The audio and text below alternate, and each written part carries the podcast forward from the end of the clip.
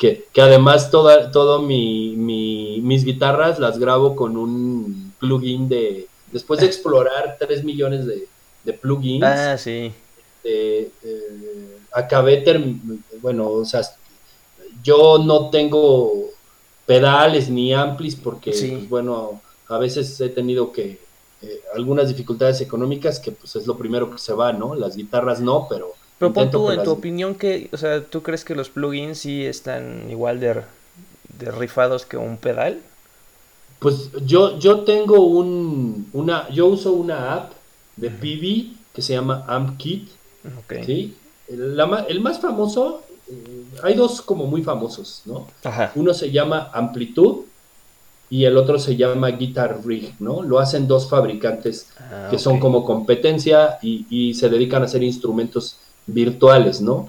Entonces, los dos, dos, dos más famosos son el Amplitud, este que es de ICA Multimedia, y el, el Guitar Rig, que es de Native Instrument, ¿no? Son como Mm. la competencia, ¿no? Oh, ya. Entonces, este, eh, la ventaja, el problema de Guitar Rig, a, a mi parecer, me gustan poquito más algunas cosas de Guitar Rig, Sí. Pero Amplitud ha sabido comercializarlo así de Ah. una manera fabulosa. O sea, puedes Mm. comprar el kit de amplis de Slash.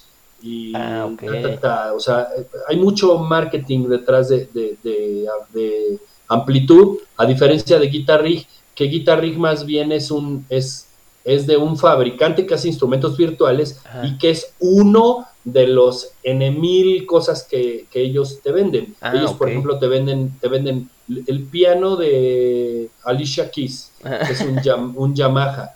Y entonces, pues es, es un muestreo eh, del piano y entonces pues tú lo tocas con, con un controlador y tu piano se supone que suena como el de Alicia Keys. ¿no? Órale. Entonces, este, es- ellos se llaman Native Instrument. Entonces, como es un plugin entre la gama de muchos otros, Ajá. pues Guitar Rig no le mete tan, tanto marketing solo a ese producto. Pero Amplitud sí le mete mucho marketing. Y entonces ya incluso hay una Amplitud para iPad y iPhone que desde mi punto de vista suena mucho más feo que el plugin de la computadora, pero pues es, es cuestión como de cada quien. Sí. Y entonces, este, bueno, pues por ejemplo, yo tengo, eh, yo tengo Amplitud y no me gusta, eh, eh, bueno, tengo Guitar Rig para la computadora y Amplitud para la computadora. Ah, ah, me gusta más, un pelito más Guitar Rig, encuentro más rápido en los presets los sonidos metaleros que me gustan. Ok. Eh, me, cuesta, me cuesta más trabajo encontrarlos en Amplitud, aunque Amplitud tiene algunos sonidos eh, también muy interesantes. Entonces, este, O sea, tampoco es como que se, o sea, sí, sí puedes llegar a suplir sonidos que buscarías en un pedal utilizando los Ah. plugs de algún rig Yo- o, o que, que sea de algún este endorsement, ¿no? Típico. O sea, Ajá. quiere sonar a, a Ingrid Malmsteen y a lo mejor tiene amplitud del sonido de Ingrid Malmsteen. sí, yo personalmente creo que sí, Ok. eh, pero necesitas como que cierta, sí necesitas tener un cierto gusto, eh, bueno, un gusto, una, una habilidad para, este, para configurarlo Ah, para poder lograr el sonido que quieres. Mm, sí, eso sí. evidentemente, evidentemente hay una cosa que, que yo siempre les digo, bueno, en clases les digo, y es que pues son cosas distintas, ¿no? O sea, estamos hablando de cosas análogas, Sí. pero, pero al final hay que acordarnos que tú puedes tener así un ampli de 20 mil dólares, ¿no? Pero el ampli suena muy diferente si lo conectas con un cable al- a la consola a que si lo microfoneas. Ah, ok. Depende del micro que pongas, es el sonido que va a tomar, dependiendo la distancia donde pongas el micro, dependiendo si pones uno, dos o tres micros, ¿no?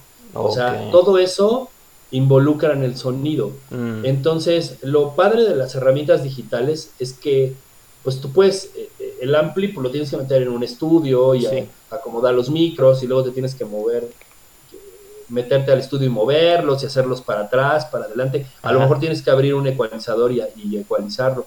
Y pues el plugin todo está en una pantalla, ¿no? Entonces ya ah, le, mueves como con más facilidad. Oh, Entonces, yo al final me acabé casando con, con, con este que, le- que te cuento que se llama AmpKit. Este, y pues a mí me gusta mucho cómo suena, pero la verdad es que sí le tienes que estar moviendo para buscarle el sonido.